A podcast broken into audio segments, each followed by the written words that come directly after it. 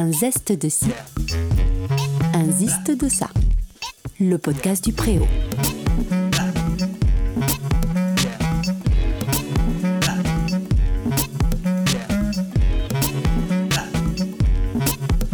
Miguel Miseli.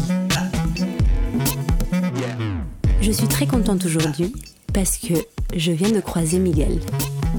Miguel, c'est un artiste plasticien, fidèle du Préau et résident juste de l'autre côté de la rue. Salut Miguel. Salut Lara. Alors Miguel, est-ce que déjà tu pourrais nous en dire un tout petit peu plus sur toi? Alors euh, je suis artiste plasticien en résidence au Préavis, euh, dans la même rue que le Préau, et qui sont gérés par l'association Souk Machine. Et moi j'ai euh, mon atelier là-bas. Et je suis arrivé au Préau en fait parce qu'une de mes euh, bonnes amies, Léna, est une associée de ce resto qui est ouvert en cette belle crise sanitaire. Raconte-nous un tout petit peu ton parcours. euh, Alors, euh, moi, je suis né à Bruxelles. Je suis arrivé à Paris euh, il y a trois ans. Mais avant cela, euh, j'ai habité à Londres pendant un moment, à Berlin, et j'ai pas mal voyagé. Mes parents sont d'origine italienne et espagnole, du coup, j'ai toujours un peu cherché l'endroit où je me sentais bien. Et c'est donc pour le moment. Et pour l'instant, je suis là. Alors Miguel, si j'ai bien compris, de l'autre côté de la rue, en face du Préau, il y a désormais dans l'ancienne usine qui s'appelait Busso, Les salaisons Busso. les Salaisons Busso, un collectif qui a investi les lieux et qui propose des espaces de résidence aux artistes du coin. Oui, en gros, c'est c'est une association qui euh, gère euh, ce qu'on appelle des tiers-lieux culturels. Donc, c'est des lieux euh, désaffectés et qui, les met en, qui passent par la mairie et qui les met en location à disposition d'artistes, d'artisans, euh, de graphistes, des gens qui nécessitent un espace pour bosser en fin de compte, de manière euh, ponctuelle ou euh, sur le long terme, enfin sur moyen terme, parce qu'en général, on ne peut pas rester plus de un ou deux ans. Le collectif ne peut pas rester plus d'un ou deux ans, ou vous, en tant que résident, Les, les lieux ne permettent pas. En général, ce sont des espaces en friche, en fait. D'accord, donc il, il se déplace, le collectif, ça Voilà. veut dire... Il a euh, déjà géré, enfin, l'association euh, Souk Machine, donc, a déjà géré euh, plusieurs lieux. D'accord, comme euh, il me semble la Halle Papin, La qui était Papin, assez connue il à y a eu la première à, à Pantin ou au Aubervilliers, je ne me rappelle plus. C'est Pantin, ouais. Et euh, maintenant, il y a la Halle Papin 2 aussi, et les Salaisons Busso, et ils ont aussi leur févrerie. D'accord. Ah, donc ils ont même parfois plusieurs lieux en même temps. Oui, c'est une grande association. Et ils organisent aussi des, euh, des soirées et des festivals. Ok, et alors Que fais-tu là-bas? Alors, euh, moi, je suis arrivé chez eux parce que je cherchais un nouvel atelier. Et euh, je suis arrivé chez eux en...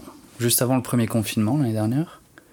Et euh, je suis résident dans un des frigos qu'il y a au sous-sol là-bas. Frigo, parce qu'il n'y a pas de chauffage au frigo euh? Non, parce que c'est vraiment. euh, en fait, il y a des frigos et des anciennes étuves aussi. Ah, co- concrètement par rapport au fait que c'était un lieu de salaison. Voilà, Mais exactement. Si, si, donc c'est un grand frigo d'une quarantaine de mètres carrés. Excellent. voilà. D'accord, ok. Et alors, qu'est-ce qu'un artiste plasticien? Bah, artiste plasticien, c'est une manière, c'est une appellation qu'il y a un peu dans le milieu et euh, ça relève des arts plastiques en fin de compte. Oui. C'est un artiste qui en fait touche à plus d'un médium, euh, Qui ferait plus que juste de la peinture, juste de la photographie, juste, de la, sculpture. euh, voilà. Moi ok. j'aime toucher un peu à tout et euh, c'est plutôt l'idée qui me dirige vers une technique que la technique qui me dirige vers une idée. D'accord. Et donc, moi, ce qui m'intéresse, c'est de savoir ce que, voilà, quel est toi ton univers? J'aime beaucoup en fait l'univers industriel, les anciennes machines, qu'on essaie de comprendre à quoi elles servaient en fait. Et j'aime bien détourner toute cette euh, archéologie industrielle en fait. Mes idées, là tout de suite, elles sont pas mal influencées par le lieu où je travaille, donc euh, ces, ces anciens frigos, cette ancienne usine, pas loin de Paris, et qui a été euh, abandonnée pendant longtemps. Tu travailles en ce moment sur un projet Par exemple, là, j'ai récupéré ouais, euh, des moules de jambon sec qui traînaient à l'usine. Alors, euh, Je vais t'interrompre parce que je n'ai aucune idée de ce que c'est qu'un moule de jambon sec. ah bah moi non plus, toi, jusqu'à ce que, ai- ce que je les trouve et qu'on me les donne, en fin de compte, bah, des moules à la jambon sec, ça sert euh, vraiment à donner la forme au jambon. C'est vrai? Ouais. Donc c'est des choses qui, sous pression, en fait, euh, permettent de euh, donner la, la forme D'accord. au jambon. Et c'est euh, des espèces de moules en fonte, donc euh, ce sont des, des contreformes en, en fonte qui permettent, comme deux moitiés en fait, qui s'unissent et qui permettent de, de sculpter le jambon. ok, très bien. nous savons donc désormais que le jambon se sculpte. Voilà, en tout cas se, se, forme. Voilà. Parce que je pense qu'il y a des standards en fait dans le jambon. Voilà, moi j'étais pas au courant. Mais les moules, c'est des techniques euh, qui sont utilisées pour faire des séries d'objets depuis euh, toujours en fin de compte. Et, euh, et donc j'ai récupéré ces moules et je, pour l'instant je suis en train de, de, réfléchir à ce que je suis en train de, ce que je veux en faire quoi. Mais euh, j'aime bien l'idée de normalisation en fait par rapport à ces formes. Donc euh, créer des normes à partir de d'objets ou de traditions. Et donc je me demande si la forme de du jambon ne serait pas euh, intéressante à donner un, à, une, à un autre matériau, par exemple. J'essaye toujours de choisir des matériaux qui déjà correspondent à, à par exemple, cette rencontre d'origine, c'est moules. Mm-hmm. Et, euh, et ensuite des matériaux qui sont peut-être aussi euh, respectueux de l'environnement. Donc je vais éviter de travailler avec de la résine. Et euh, j'aime aussi, euh, je suis très intéressé par la, tout ce qui est conservation en fait je trouve que la conservation, c'est quelque chose qui est de notre époque, euh, qui la caractérise énormément, et que je trouve un petit peu absurde d'essayer de conserver, euh, de sauvegarder, en fait, de figer le passé, de rendre immortel, en fait, des objets. Donc je me dirige de plus en plus vers un travail avec des matériaux plus vivants et dégradables. Et dégradables. C'est vrai que j'ai vu euh, sur ton site web, euh, il me semble, tu me corriges si mm -hmm. je dis des bêtises, qu'il y a un, un univers très euh, en décomposition, je dirais. C'est il mmh. y a un côté sur la plupart des choses que j'ai vues où les choses tendent à se défaire quelque part. Je pense que cette dégradation, j'utiliserai peut-être pas ce terme, mais je veux pas aller en, à l'encontre en fait du temps qui passe. Et le temps, c'est vraiment la temporalité, euh, c'est un peu euh, les éléments avec lesquels je jongle. Donc en fait, il ne s'agit pas non plus d'accélérer, de, de, mais de juste respecter tout simplement la vie. Si, par contre, l'accélération, c'est quelque chose qui m'est assez important dans la mesure où je trouve que le geste créateur, en fait, est un espèce de catalyseur d'une euh, accélération de processus naturel. Par exemple, quand on va couler du plâtre, j'ai coulé pas mal de, de plâtre dans des, dans des formes industrielles que je récupérais dans la rue. C'est un projet que j'ai fait pendant quelques années. Et c'est en fait euh, matérialiser en fait ces formes. C'était comme si euh, y avait, on les avait laissées euh, pendant des millénaires et que une sédimentation s'était produite. Donc pour moi, le geste créateur est une sorte de accélération de processus naturels. Enfin, pas tous, mais dans une certaine mesure, oui. Et alors, que, quel, euh, puisque nous sommes donc dans un podcast et on ne peut pas avoir d'image, vous pourrez évidemment le découvrir tout son travail sur son site, mais est-ce que tu peux nous raconter un tout petit peu sur peut-être un ou deux de tes projets, euh, concrètement comment ça se présente? Tout simplement. Tu parlais par exemple là de tes pièces industrielles. Mm -hmm. Du coup, tu as moulé du plâtre dans. Oui, c'est ça. Et ensuite euh, En gros, ça, c'est un projet que j'ai fait un peu par ennui et, euh, et, euh, et, par jeu aussi quand je suis arrivé à Paris. En fait, j'avais pas d'atelier et j'avais envie de faire des choses, mais je pouvais pas. Et du coup, euh, j'ai commencé à regarder euh, au hasard de mes, de mes élèves venus dans la rue et toutes ces euh, formes qui jonchaient un peu euh, les poubelles. Et il y a beaucoup de moules en polystyrène en fait, des packaging en polystyrène qui sont censés conserver des objets et, et les, les protéger durant le transport. Et en fait, il y avait toutes ces formes qui existent déjà. Et je me suis demandé pourquoi je vais créer des formes alors qu'il y en a tellement et, euh, et qu'elles déjà elles, elles marquent notre quotidien, elles nous influencent euh, d'une certaine manière est-ce que ce serait pas intéressant de jouer avec ces formes-là plutôt que d'en créer des nouvelles? Donc j'ai commencé à récupérer tous ces trucs et je les ai, je les ai ramenés chez moi et c'était un bordel monstre parce que j'avais genre, j'habitais dans 20 mètres carrés et j'avais plus de packaging en polystyrène que de que de meubles. Que de meubles, ouais. Et en fait, ouais, j'ai, enfin, j'ai versé du plâtre dedans. On dit couler du plâtre. Et en fait, euh, après, je, je les sépare complètement du polystyrène et je les présente euh, sous forme d'une espèce d'archéologie industrielle de notre époque.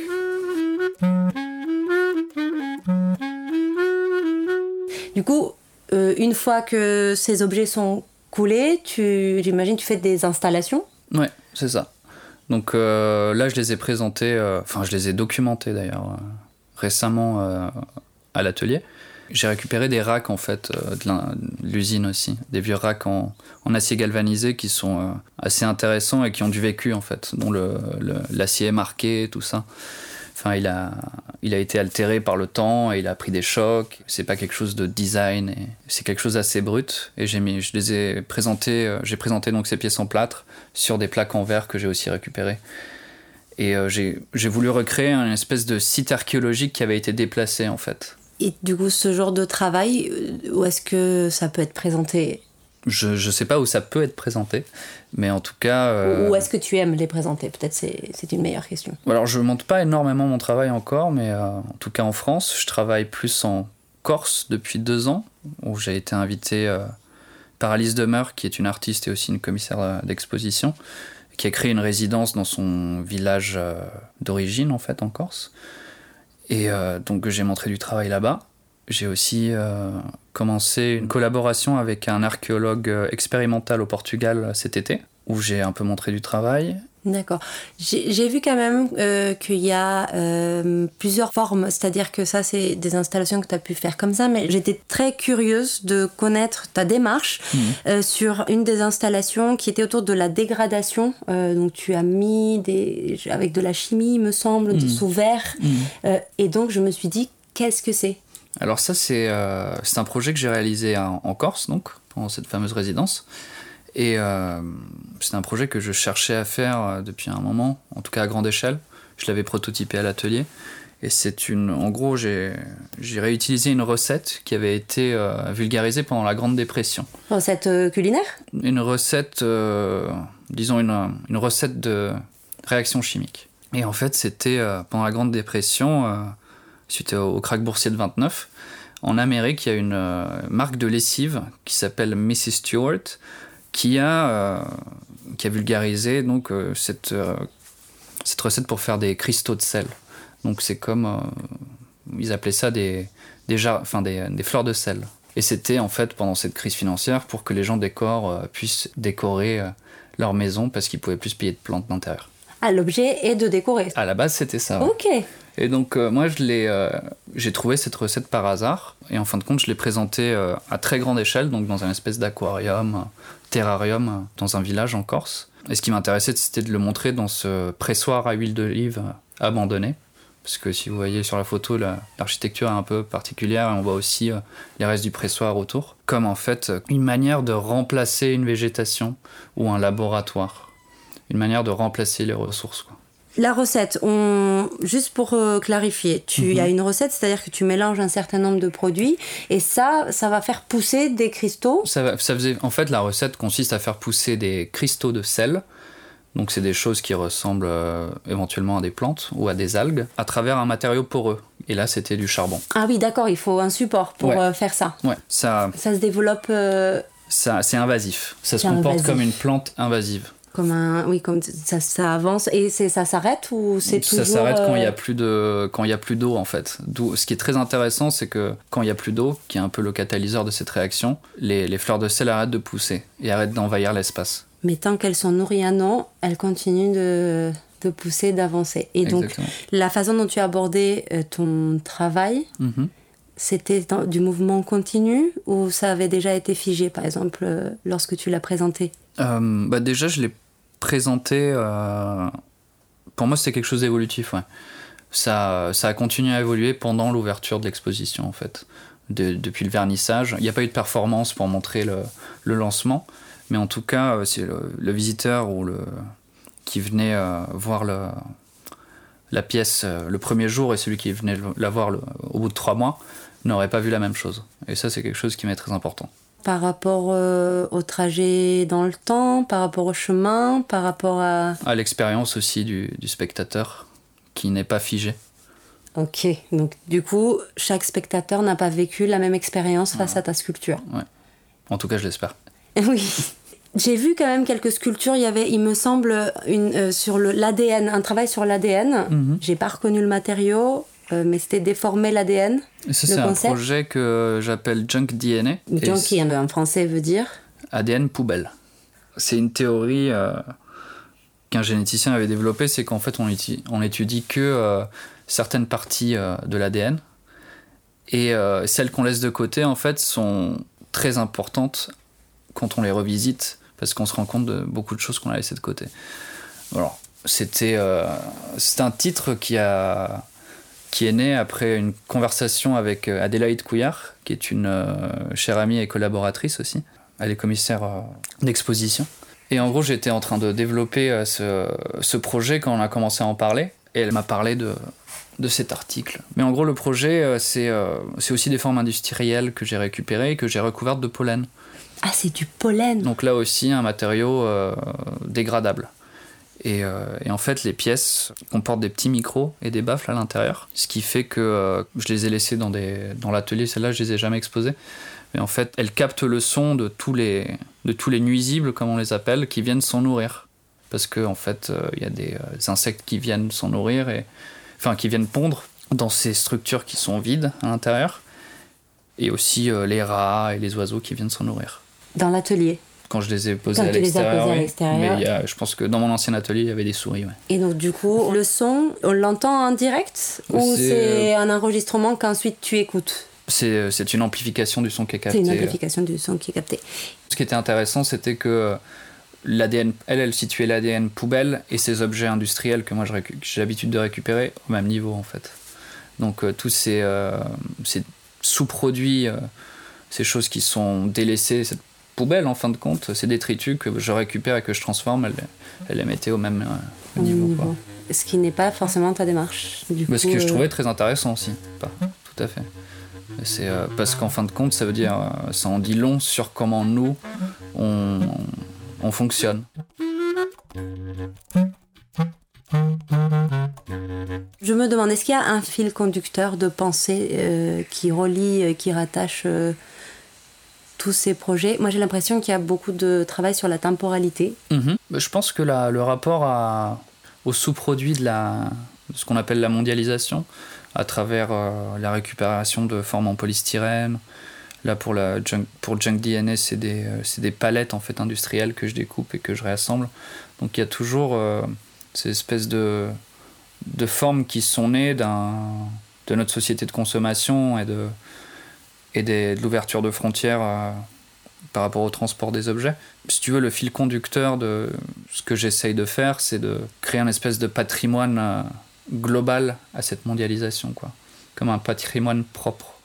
Il y a un artiste assez dingue américain qui s'appelle euh, Michael Heiser, qui construit un projet au milieu du désert du Nevada, et ça s'appelle City. Et lui, son père était archéologue, et en fait, il a grandi pendant les risques de guerre nucléaire, en fait, il était complètement euh, flippé, de, angoissé par, le, par la guerre nucléaire. Et donc il a décidé qu'il devait créer en fait un patrimoine pour le millénaire suivant et qui résiste à une guerre nucléaire. Donc au milieu du désert du Nevada, il est en train de construire des espèces de bunkers. Euh. C'est des scénarios qu'on peut facilement d'ailleurs retrouver dans certains univers euh, télévisuels. Enfin, Carrément, mais lui il le fait depuis... ça fait 40 ans qu'il bosse sur City Heiser, donc euh, ça fait, je pense que c'était aussi une source d'inspiration pour pas mal de, de, séries en tout cas. Quoi. Ok, d'accord. Et donc une inspiration aussi pour toi euh, sur euh, cette idée de patrimoine Non, pas une inspiration, mais quelque chose... Enfin, j'étais assez content de voir que quelqu'un d'autre s'était confronté à cette problématique. quoi. Tu, me fais penser que voilà, ce, ce polystyrène m'intrigue parce que je, je, me dis, je reçois euh, parfois des, des, meubles ou des objets qui sont effectivement. Je ne me suis jamais posé la question de à quoi ressemble la mhm. forme de ces polystyrènes, puisqu'effectivement, l'objet n'est là que pour euh, protéger, on le prend, on le jette. Mhm. Mais c'est fou de, effectivement, cette idée de donner de l'importance, de mettre en avant un mhm. matériau qui a, en théorie, pour but d'être jeté. Ouais, le grand problème du polystyrène, c'est que c'est un matériau euh, presque immortel déjà. Si on le brûle pas, euh, déjà si on le brûle, c'est un enfer écologique. Mais euh, sinon, en fait, il peut résister au passage du temps et aux intempéries pendant plus que n'importe quel autre matériau. Donc on peut considérer qu'il est presque immortel. C'est très facile de travailler le polystyrène en fait, de créer des formes avec. C'est un matériau très peu cher je pense aussi, et euh, dont son usage unique. Déjà moi j'étais intéressé par ce truc, euh, enfin c'est ce matériel à usage unique, je trouvais ça un peu triste, et donner une espèce de seconde vie au début euh, pour leur travailler. Et puis c'est les contreformes en fait qui sont aussi des approximations des, des objets qu'ils contenaient à la base. et qui sont très proches, mais à la fois très distantes des objets consommation. Donc une fois le moulage en plâtre sec et une fois montré, en tout cas ça joue un peu sur la perception euh, du spectateur et ça, se rapproche un peu de l'appareil d'Oli. L'appareil d'Oli c'est un, un phénomène psychologique qui fait qu'on voit des visages un peu partout dans les arbres, dans l'architecture, tout ça. Donc euh, c'est quelque chose qui m'intéressait parce que c'est à la fois des objets, enfin les, les, sculptures en plâtre s'apparentent à des objets très identifiables et du quotidien, et en même temps très distants de ça. On, ne peut pas vraiment les reconnaître non plus. Mais moi je les reconnais pas. dans ce que j'ai vu, il me semble qu'on a des objets, ça pourrait être hmm. plutôt que c'est. Ouais. Euh, du coup, ça, ça, pose question, effectivement, tout de suite, euh, quand on le, on le regarde. C'est, en fait, j'en ai tellement des, j'en ai fait tellement des sculptures comme ça en plâtre, enfin, j'en ai obtenu tellement des sculptures en plâtre comme ça que quand c'est facilement identifiable, ça m'intéresse pas. Mais à l'opposé, le plâtre, c'est quand même un matériau qui, pour le coup, est très dur à, à garder dans le temps. Ouais, carrément. J'aimais bien cette opposition, en fait. C'est volontaire. Euh, tu as choisi le plâtre aussi pour cette raison-là, parce qu'il est facilement dégradable bah, Je l'ai choisi parce que déjà par facilité, parce que c'est euh, très peu cher. Enfin, ça aurait pu être l'argile. L'argile, c'est pas très cher non plus. Ou alors, il y, a plein de matériaux quand même. Bah, le, plâtre, en fait, on en travaille énormément en conservation dans les musées quand on doit refaire des répliques. En fait, les, euh, les, les, moulages, enfin, les, les, moules en plâtre, c'est quelque chose de très très répandu au niveau de, la technique et au niveau de la tradition. Mais là, tu as inversé. Ton moule, c'est le polystyrène, ton objet, c'est le plâtre. Exactement. Donc on est sur l'opposé. J'aime bien ces renversements, en fait, de fonction et de référence. Donc en fait, le fil, c'est le renversement. On est quand même dans, à mhm. chaque fois dans, cette idée d'analyse, ce qui t'intéresse, c'est celui dont on parle pas. Celui qui est délaissé, ouais. Mais mhm. derrière, tu vas, le, tu vas en faire quelque chose qui est euh, euh, où les insectes vont venir euh, mhm. créer de la vie. Exactement. Donc il y a quand même, c'est assez circulaire oui. quelque part. Il y a un côté assez animiste aussi. Oui, aussi, effectivement. Mais oui, cet aspect circulaire, c'est quelque chose que je retrouve beaucoup dans mon travail, c'est de faire presque un, un saut sur euh, soi-même à, à, 360 degrés en fait. Le faire, euh, le renvoyer vers son essence même en fait. Pour qu'il signifie euh, quelque chose, mais pas de manière directe, mais plutôt de manière poétique. Est-ce que la poésie est, est nécessairement absolue dans l'art? Bah, Quand on fiche quelque chose, je pense qu'on peut. Déjà, si on impose son savoir sur quelqu'un, on n'intéresse pas. Donc moi, c'est quelque chose qui m'a toujours saoulé. mais en tout cas, je ne voulais, je ne veux pas figer les choses et euh, je pense que je, je, ne veux pas être en contrôle total de, de ce que je fais aussi. Et donc euh, j'essaye pas de... Je suis pas philosophe, euh, je, je, veux pas faire une psychanalyse sur moi-même à travers mon art et je veux juste en fait comprendre jusqu'à un certain degré ce que je fais. Tu as une question euh, qui te donne euh, une idée ou alors tu as une idée qui te pose une question, tu vas c'est comme si on, démarrait quelque chose et ensuite tu as envie de la laisser vivre, la laisser évoluer pour ensuite voir où est-ce que elle, elle te mène toi finalement ou, ta réflexion du moins. Ouais, d'une certaine manière, ouais, euh, carrément. Et cela te permet d'avoir accès peut-être à des nouvelles pensées Oui, à des nouvelles pensées, à des nouvelles d'être en lien avec mon époque aussi. J'allais y venir. J'imagine que tu es très attaché à la société, enfin, au questionnement de la société dans laquelle tu vis. Mhm. Tu nous as parlé d'écologie vite fait ou de dégradation de. Mhm. Donc, est-ce que dans ta vie même quotidienne, ce sont des préoccupations qui. Moi, je suis euh, assez fasciné par les risques de cette technologie qui évolue. Et, de, et oui, il y a des répercussions sur, euh, sur l'environnement et tout ça. Et sur nos sociétés. Mais je suis tellement fasciné. Moi, ce qui me fascine, en fait, c'est euh, ce qu'on appelle les risques du sublime technologique, quoi. Enfin, il y a quelque chose de très très beau, comme euh, ça me ramène à nouveau à Michael Heiser, en fait, qui est fasciné par euh, le champignon de la bombe atomique, mais qui, mais qui angoisse au point de se réfugier dans une caravane au milieu du désert, que ça lui arrive à lui. Donc à la fois en avoir peur, à la fois vouloir tout savoir, et non pas parce qu'on a peur, on veut s'en défendre, mais parce que ça pose question, ça a créé c'est toujours j'ai vraiment l'impression qu'il y a une démarche hyper circulaire c'est très cyclique ouais, mais en fait ton propos il est c'est une question souvent c'est un départ mais on a l'impression qu'il est vraiment pas fermé et que peu importe si à la fin c'est pas euh, ce que tu disais au début quelque part c'est c'est euh, pour ça que je parlais de démarrer quelque chose en fait. C'est il y a un côté aussi dans ton travail où mhm. il y a un côté un peu destructeur je trouve enfin mais quelque chose d'assez euh, austère j'aime bien jouer euh, avec l'austérité. Après, j'ai- j'ai- j'ai- je me suis jamais vu comme quelqu'un euh, qui poussait vers l'apocalypse.